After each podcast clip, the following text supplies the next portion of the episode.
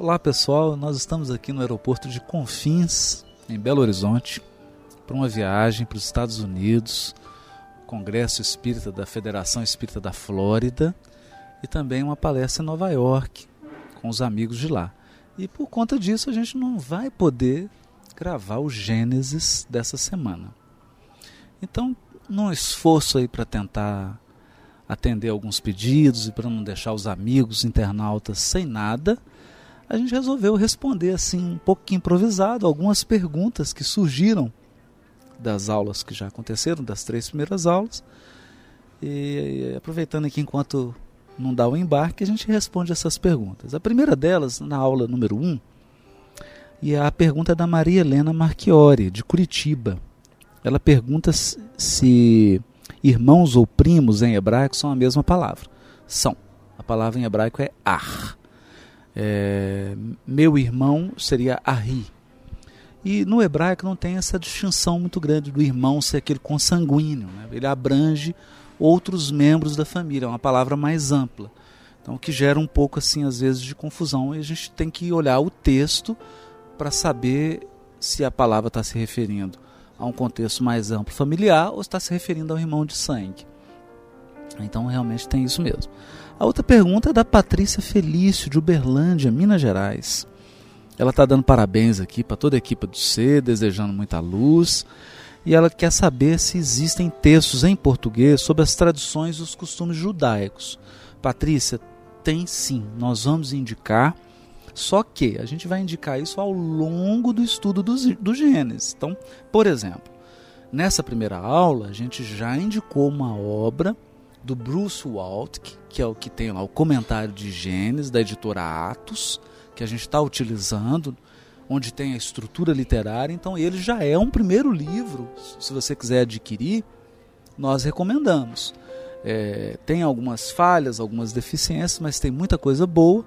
E ao longo do comentário de Gênesis, toda vez que a gente trouxer um livro novo, a gente vai mostrar a capa, vai indicar, vai fazer um esforço de colocar no site. A gente acha mais produtivo ir aos pouquinhos do que fazer uma indicação bibliográfica enorme, que teremos mais de 50 livros e isso não, tem muito, não é produtivo. É interessante ir indicando à medida que o assunto e o problema for surgindo. Então acompanha a gente, mais um estímulo para você acompanhar os estudos, viu? Então aos pouquinhos a gente vai indicar e já fica essa aí do livro do Bruce Waltke, que é o comentário de Gênesis da editora Atos. É um volume grosso, muito interessante esse comentário em alguns aspectos. Né? Naquilo que é fraco ao longo do, do desenvolvimento da atividade, a gente vai, a gente vai falando sobre ele. Viu, Patrícia? Um abraço aí para todo mundo de Uberlândia. Bom, tem aqui uma pergunta da Noeli Branco, de Curitiba também, Paraná. É, ela está dizendo que a gente falou na primeira aula que no Velho Testamento tem muitos símbolos. Então ela quer saber onde que começa e onde que termina os símbolos e onde que tem a história verdadeira, né? Então é a partir de Moisés, é a partir de algum ponto, né? É, então, Noeli, a primeira coisa que a gente quer dizer é o seguinte: nós precisamos abandonar esse modelo mental de se é símbolo é falso, se é história verdadeira não tem símbolo, porque isso não existe na cultura judaica. Na cultura judaica, eles contam histórias verdadeiras utilizando símbolos. Então você não pode separar ou é símbolo ou é verdade. Não. A verdade é dita de maneira simbólica. Então, há uma base histórica? Há. Uma base histórica para Abraão, para Moisés, para Jacó? Com certeza. Né? Mas é exatamente da maneira como está descrita? Aí que está o segredo. Quer dizer, ao contar os detalhes, ao compor a história, eles utilizam uma nova maneira, um modo diferente de pensar, diferente de nós ocidentais. Então a gente precisa abandonar esse pensamento ocidental, que é um pensamento do século XIX, século XX, que é descrição detalhada, objetiva, cartesiana, que isso para eles não existe. Então, se você perguntar para alguém da época daqueles textos, se a história que está lá é verdadeira, eles vão dizer é verdadeira. E se você perguntar para eles assim, mas não está cheio de símbolos, vão falar, tá, porque para eles não, essa separação não, não, faz sentido. Não é? é? pelo fato de ter símbolo, é falso. É? Mas ao longo do estudo do Gênesis, é, só ter um pouquinho de paciência, que nós vamos, vamos estudar capítulo por capítulo. Então a gente vai ter oportunidade de comentar detalhadamente sobre tudo isso. Então, só esperar um pouquinho que a gente vai lá mostrando como que é a narrativa, qual que é o processo. Né? Vamos, vamos aguardando. Temos uma pergunta aqui do Thales Argolo, amicíssimo nosso aí de Belo Horizonte. E ele, maravilha, já está lendo aí um comentário do, do Rash, do livro de Gênesis. E ele está um pouco em dúvida, porque no comentário já do primeiro capítulo de Gênesis, o Rashi diz que a Bíblia deveria começar no capítulo 12 de Êxodo, porque é lá que tem o primeiro mandamento, a primeira mitzvot. Bom, Thales, aqui você deu uma adiantada, né? Porque nós estamos ainda no geral, na estrutura literária. Nós vamos ter oportunidade de, quando entrarmos nos capítulos específicos, trazermos alguma coisa do Rashi. Mas já que você levantou esse assunto, na mentalidade judaica, é, mais importante para eles são as obrigações. Quer dizer, o que, que eles têm que cumprir. É? E eles têm 613 mandamentos catalogados. E o primeiro deles, por ordem de ocorrência, está em Êxodo capítulo 12. Então o Urash faz essa brincadeira. É, isso é muito lúdico. É, o espírito de interpretação bíblico dos judeus é muito lúdico muito cheio de ironia, muito cheio de piada, de trocadilho, de frases de efeito. A gente não pode interpretar literalmente. Então o que o Rashi está dizendo é o seguinte: o primeiro mandamento está em, em Êxodo 12, então a Bíblia deveria ter começar em Êxodo 12. Quando ele diz assim, a Bíblia deveria começar, o que ele está querendo enfatizar é a importância do mandamento. Não é que é, Gênesis deveria sumir do mapa ou deveria sair. Não é isso, né? É, é só esse aspecto lúdico de dizer as coisas. E de fato, você até transcreveu aqui o mandamento, ele é o primeiro mesmo.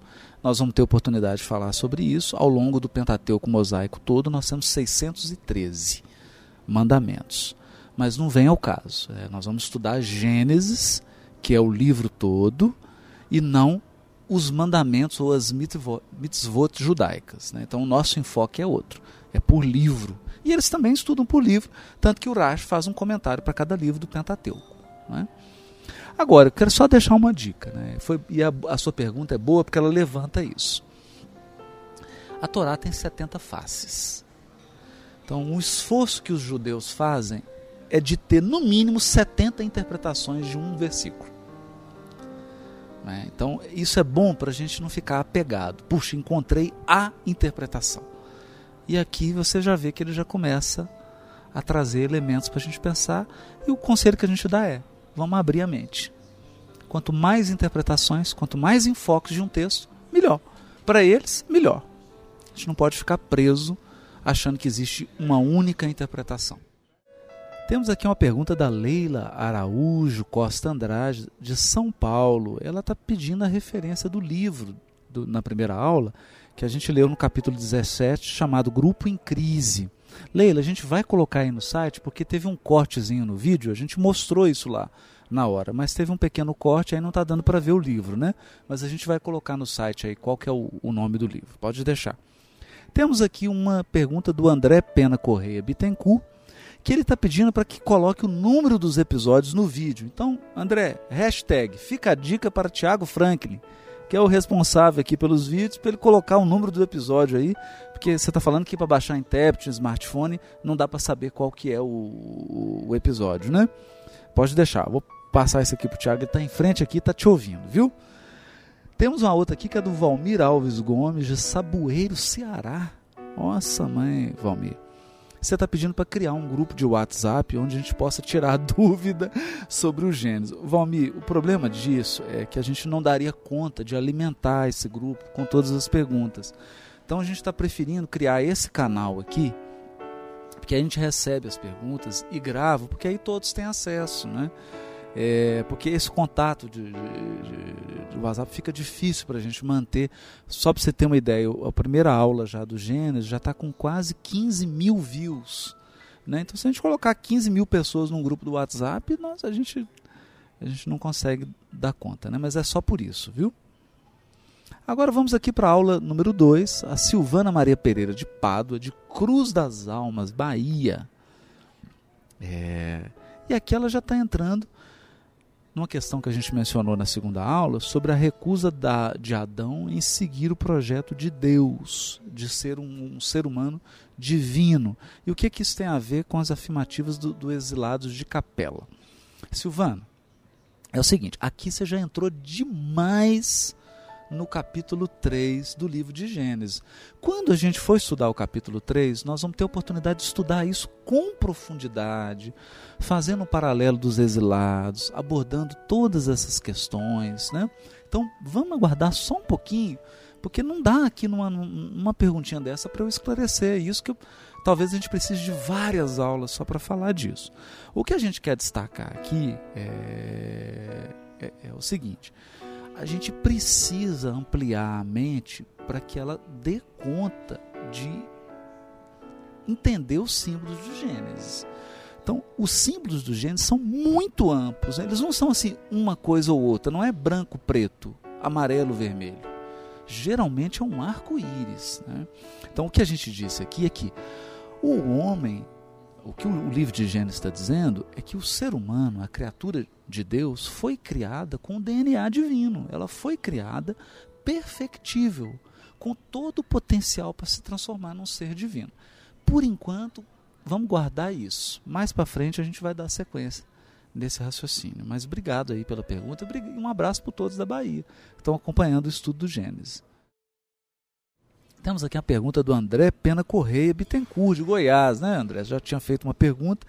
E você está mencionando aqui o dicionário da Bíblia do John Davis, que fala que o livro de Gênesis pode ser classificado como um livro histórico do Antigo Testamento. Bom, André, tem duas, três questões aqui na sua pergunta que a gente precisa destacar. Primeira delas é você está com o dicionário desatualizado. Quer dizer, o John Davis, é, esse dicionário do John Davis, André, ele é do século 17. Então nós temos 300 anos de pesquisa bíblica. E a pesquisa mais relevante acerca dos livros do Velho Testamento, ela ocorreu na segunda metade do século 20. Ou seja, Vamos acompanhando aqui e você precisa dar uma atualizada no dicionário. Eu gosto muito do dicionário do John Davis, quando ele fala de local, quando ele fala de personagem, para você conseguir uma referência, mas alguns conceitos que estão ali já estão um pouco desatualizados. Quando você menciona a classificação da Bíblia de Jerusalém, nós precisamos tomar um cuidado aqui. Quando a Bíblia de Jerusalém diz que o livro de Gênesis é um livro histórico, é histórico na classificação dos livros bíblicos. Não significa que é história feita por historiador. Então precisa tomar esse cuidado. Então, quando se diz que Gênesis é um livro histórico, é no sentido de que ele não é um livro, por exemplo, proverbial, como o livro de Provérbios. Que é, é, provérbios, Eclesiastes são classificados como livros sapienciais. Então, é esse tipo de classificação: histórico, sapiencial, etc., profético. É nesse sentido a classificação, não é sentido que é, é histórico, então é tá uma história como se fosse um doutorado, um historiador. Não, não, não tem esse sentido, né? É, outra coisa, a gente já respondeu também isso no, na, na aula número 1, um, numa pergunta. Para o judeu, não tem essa história de se tem símbolo é falso, se não tem símbolo é verdadeiro. Porque eles contam histórias verdadeiras utilizando parábolas e símbolos. Então não tem essa dicotomia, né? O que é histórico não tem símbolo, porque esse, esse negócio de contar história sem símbolo é coisa do século XIX, do século XX. Não é da mentalidade de quem escreveu o livro Gênesis. Então a gente tem que ficar atento a isso, não é? Para a gente não não não se perder querendo impor a quem escreveu o livro Gênesis uma mentalidade que é nossa do século XX, do século XXI. Temos que tomar esse cuidado. É, outra coisa que você coloca aqui sobre a estrutura literária, né? Nós estamos utilizando essa abordagem porque ela é hoje o que há de mais moderno na pesquisa bíblica. E realmente ela dá um quadro interessante aí para a gente interpretar. Bom, temos ainda na aula 2 uma pergunta do Rogério Candotti, de São Paulo. Ele está se referindo aqui à mitologia grega que a gente mencionou, né, um pedacinho da mitologia, está perguntando se eu vou falar um pouco sobre os exilados de capela. Vamos sim, vamos, mas no momento oportuno, quando a gente chegar lá no capítulo 3 de Gênesis, né, não nesse momento.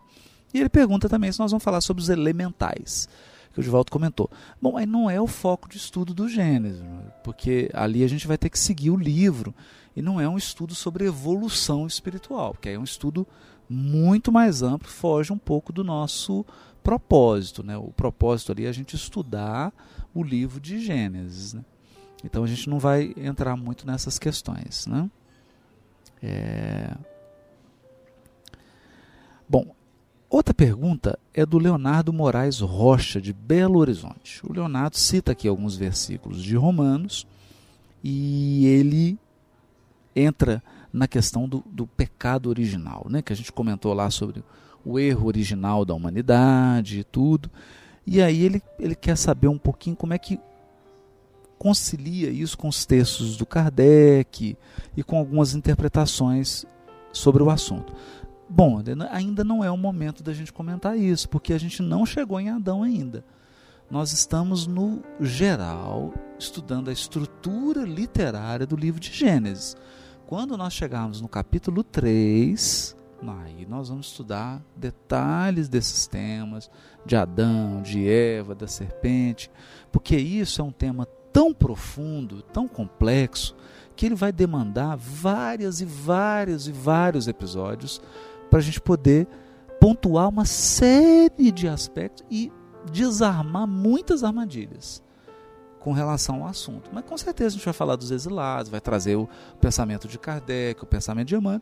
Afinal, o nosso enfoque é um enfoque à luz da doutrina espírita. Então, Kardec e Emmanuel não falta nunca, né? Vamos acompanhando aí que a gente chega lá. Temos aqui uma do Mateus Matos Lopes, de Teófilo Otoni. E ele está perguntando aqui que ele achou estranho por que, que é, em alguns versículos diz assim: Deus viu que era bom, né? Se, se ele é perfeito, se Deus não cria as coisas perfeitas, né? Por que, que tem isso? É, Mateus, nós vamos ver isso também com calma, né? Quando a gente começar a estudar o capítulo 1, alguns versículos específicos de Gênesis. Mas aqui fica já uma primeira reflexão para você. É, é, você disse que Deus cria tudo perfeito. Na verdade, Deus cria tudo perfectível. Olha que interessante. Porque os espíritos não são criados simples e ignorantes? Simples e ignorantes. Então, a perfeição eles têm que construir. Eles são criados com o potencial da, da perfeição. Com todos os requisitos para atingir a perfeição. Mas eles têm que evoluir então, tudo no universo está sujeito à lei do progresso. Está lá no livro dos Espíritos.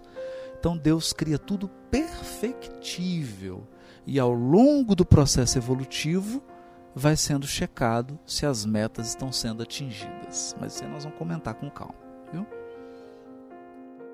Temos aqui uma pergunta na verdade, um conjunto de perguntas da Melissa Cristiane Ferreira de Oliveira, de Juiz de Fora, e ela faz várias, várias perguntas. Por que, que Deus criou? Por que, que nós viramos as costas para Deus? Por que, que nós temos que fazer uma jornada espiritual? Por que, que só veio um Jesus? Bom, beleza, aqui tem muitas questões. Ao longo do estudo de Gênesis, vamos acompanhando que a gente vai abordar todos esses assuntos. Eu vou me deter na sua primeira pergunta. Por que, que Deus criou e por que, que ele cria? Não sabemos, Melissa. Não sabemos. Olha, a gente precisa incorporar, Melissa, algo que é muito importante. Nós somos seres relativos, Deus é absoluto. Então, nós não temos acesso a tudo de Deus. Pelo contrário, o que nós temos acesso de Deus é ínfimo. Nós só podemos acessar de Deus o que está na criação. É? Então, o que, que a gente pode, aqui eu posso te dar assim, uma interpretação minha, né? mas eu estou correndo um risco enorme. Né? A chance da minha interpretação estar tá totalmente errada é de quase 100%. Deus é amor. Está no Evangelho de João. Ele é o supremo amor. A suprema expressão do amor. Então, se você pergunta para um casal que se ama, por que, que eles querem ter filhos, o que, que eles vão responder para você? Que eles se amam e que eles querem perpetuar nos filhos esse amor. Então, eu iria por aí. Por que, que Deus cria? Pelo amor. Né? Porque Ele quer ter os seus filhos para amá-los e para se dedicar infinitamente a eles, que é o que ele se dedica. Não é? Deus tem todas as possibilidades na mão. Se ele optou por nos criar simples e ignorantes para que a gente evolua, é porque tem um propósito nisso. Isso aí está lá na codificação. Qual que é o propósito? Que a perfeição espiritual seja fruto do nosso esforço. Então, se Deus nos criasse perfeitos, não haveria no dicionário divino a palavra sucesso, não haveria no dicionário divino a palavra conquista, a palavra vitória, a palavra esforço, a palavra trabalho. Né? Então, para essas palavras existirem no dicionário divino, nós temos que ser criados simples e ignorantes e construirmos a nossa grandeza junto de Deus, que está sempre nos amparando. Essas duas reflexões eu deixo para você. E as outras, ao longo do estudo do Gênesis, a gente vai. Mas aqui eu sinto, Melissa, seria muito bom se você desse uma lida no livro dos Espíritos. Muitas dúvidas que você tem aqui, eu também tive todas elas. E te confesso, depois de ler umas 15 vezes o livro dos Espíritos, algumas delas já começam a ficar mais claras para mim. Mas é ler várias vezes, ler, refletir, degustar, porque aquele tem muita coisa que você está perguntando aqui está implícito lá. Vale a pena dar uma lida. Bem cuidadosa, bem meditada no livro dos Espíritos. Viu? Um abraço, obrigado por você estar tá acompanhando. Obrigado por você ter feito as perguntas. Viu? É uma honra para a gente você poder estar tá assistindo o estudo de Gênesis. Um abraço para todos de Juiz de Fora. Temos a pergunta aqui da Rosângela Andrade Martins Powell, de São Paulo, capital. Ela pergunta quando que o livro Celeiro de Redenção vai ser vendido em São Paulo. Ô Rosângela, na verdade, a nossa venda ela está concentrada no site da nossa editora. Então você entra lá, www.portalcer.org, tem um link lá para a nossa editora e você compra online. Mas se você quiser comprar o livro assim em loco, nós estaremos esse ano no grupo Perseverança, em São Paulo. Vamos fazer um estudo lá. É, que data, Gê? Você lembra? 18 de outubro. Estaremos aí no Perseverança. Você vai poder nos dar um, a honra de nos dar um abraço, de comparecer lá com o livro, né, que ele vai, vai ter lá no local, viu? Obrigado aí pela pergunta, por estar acompanhando. Espero que você goste do livro. Né? Um abraço. Aqui agora na aula 3 temos uma outra pergunta da Fernanda de Siqueira Dias, de Cabo Frio. Ela está dizendo que após a explanação de como os textos hebraicos é, foram escritos, nós podemos considerar que os acréscimos de vogais e a separação de palavras podem também ter sido orientadas espiritualmente? Com certeza, Fernanda. Com certeza. Olha, eu tenho aprendido uma coisa e, e, falo isso de experiência própria, quando eu estou traduzindo lá o Novo Testamento. O amparo espiritual que vem não tem nada a ver com merecimento meu. O trabalho é tão importante que você tem um aporte espiritual, um suporte incrível. Imagina essas criaturas que estavam trabalhando com os textos da primeira revelação, com os textos da segunda revelação. Você imagina o amparo espiritual. Tanto é verdade que o Emmanuel, no livro A Caminho da Luz, no trecho lá que ele vai falar do, do cristianismo, ele diz que quando chegou a hora de redigir os textos, os espíritos angélicos que cooperam com o Cristo na direção do orbe presidiram a redação definitiva dos textos. Então você imagina o nível da inspiração espiritual que eles receberam. Você está coberta de razão. Viu? Um abraço. Júlio César Moreira da Silva, de Belo Horizonte, está dizendo que é um espírita esperantista. Poxa, Júlio, que coisa boa. E tem uma Bíblia em Esperanto traduzida pelo Zamenhof. E se tinha alguma tradução, é, alguma referência sobre essa tradução. Essa tradução é realmente incrível.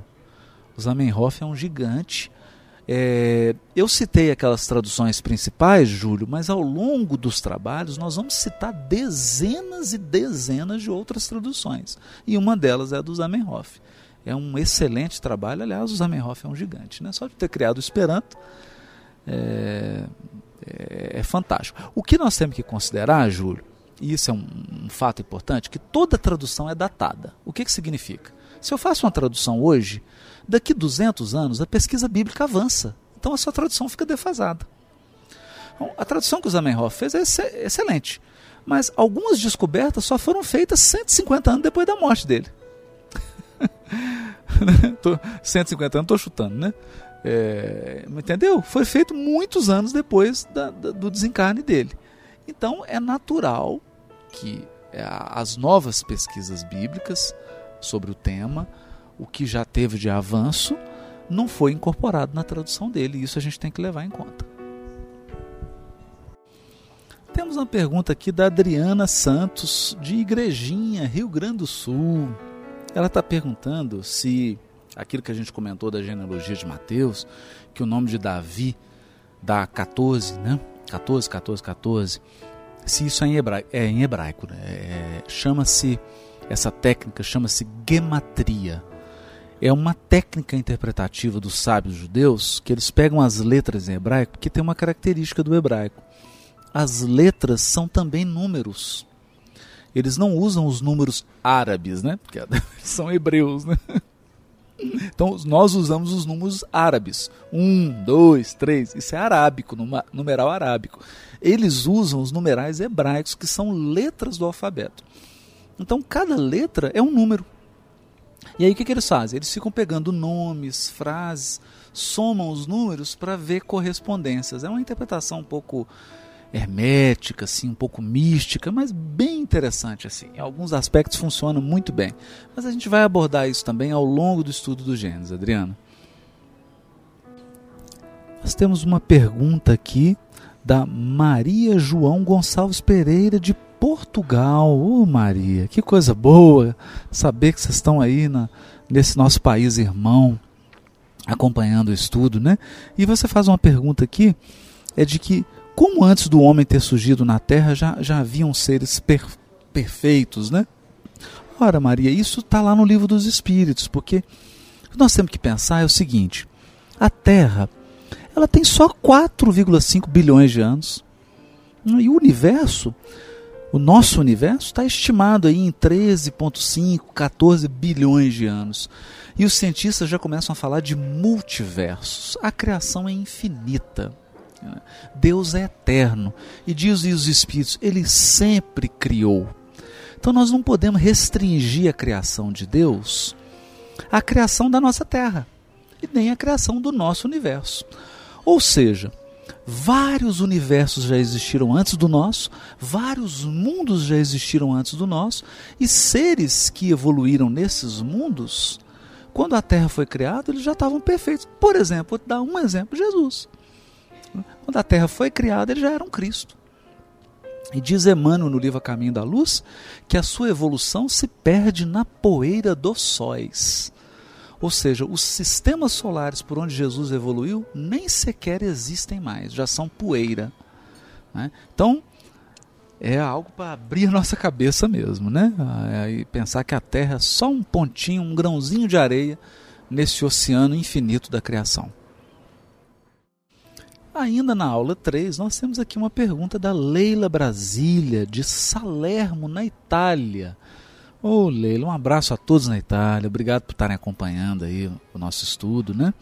É aquela pergunta se, vendo de todos os lados, Deus é um ser onisciente. o, o Leila, eu diria o seguinte, ele é onisciente porque para ele não tem lado.